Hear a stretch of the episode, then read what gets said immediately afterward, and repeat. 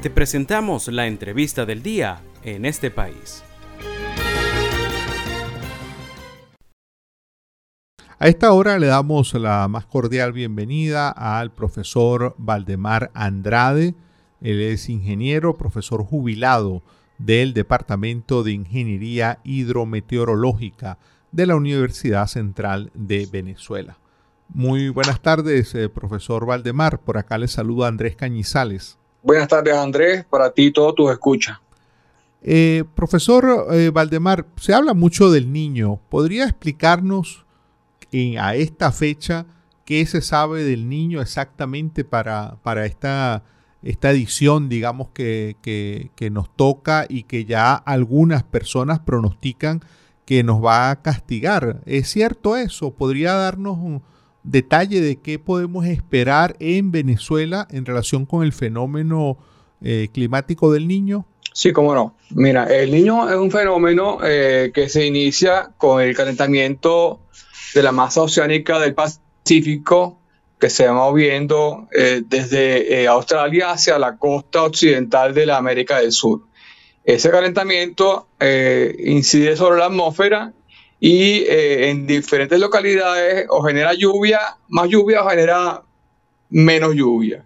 En Venezuela, el 75% de las veces que ha ocurrido un evento niño genera menos lluvia de lo normal. Ahora, en este año en particular, este, estamos observando una situación atípica, que es que eh, en el centro, la región centro norte costera, ha estado lloviendo por encima del promedio, lo cual es atípico para un evento niño, pero hacia el sur del país, este, sí estamos registrando eh, valores mínimos de sequía eh, históricos para la fecha. ¿Qué quiere decir? Que, por ejemplo, el, el nivel de río con los diferentes sitios de observación, estamos observando niveles mínimos históricos para la fecha, igual que en el río Caroní, estamos observando caudales mínimos históricos para la fecha del año. Mm.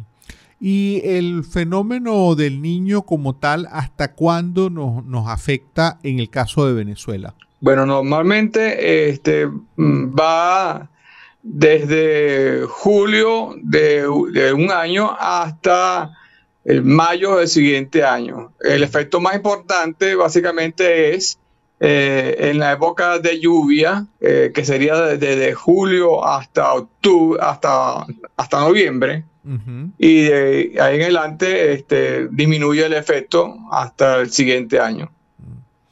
Y en años anteriores, en otras ocasiones, usted que ha sido un estudioso por largo tiempo del tema meteorológico, ¿ha habido años donde este fenómeno del niño nos ha castigado duramente en Venezuela?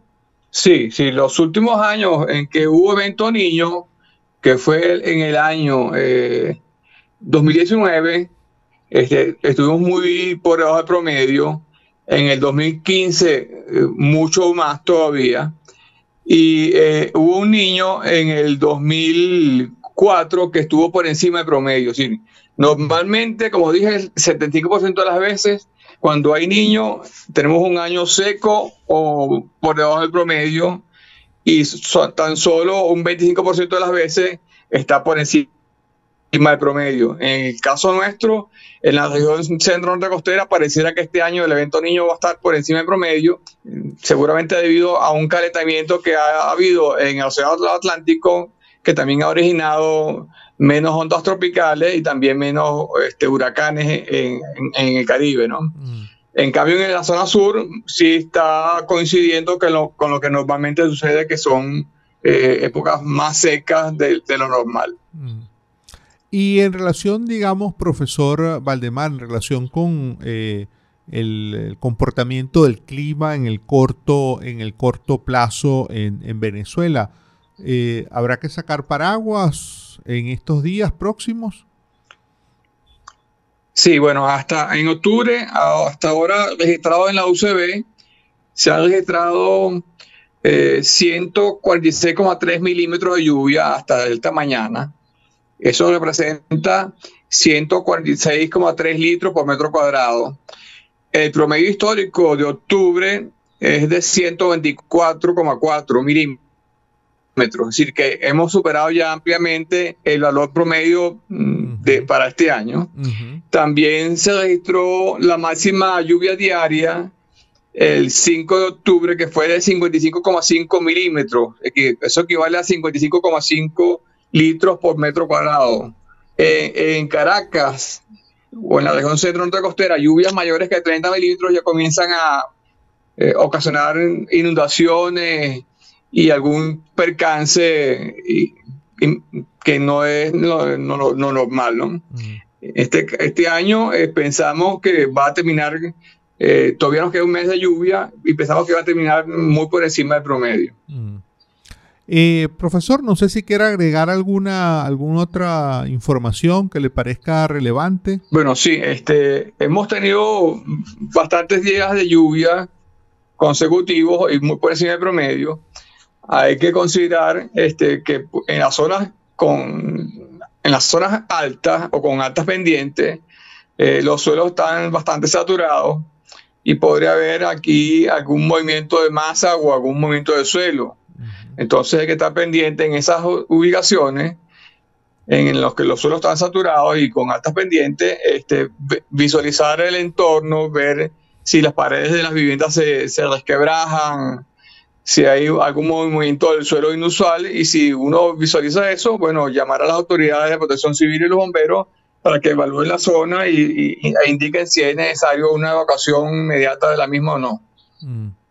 Muchísimas gracias, profesor, por su tiempo. Bueno, gracias a ti, Andrés, y un saludo a todos tus escuchas.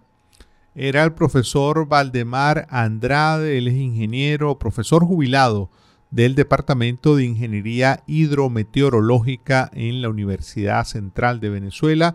Inicialmente pues abordamos el tema del fenómeno del niño, cómo nos va a castigar con una sequía un poco más marcada eh, y también sobre qué se puede esperar en los próximos días. En los próximos días hay que estar atentos con las lluvias, es lo que nos ha dicho el profesor Valdemar Andrade.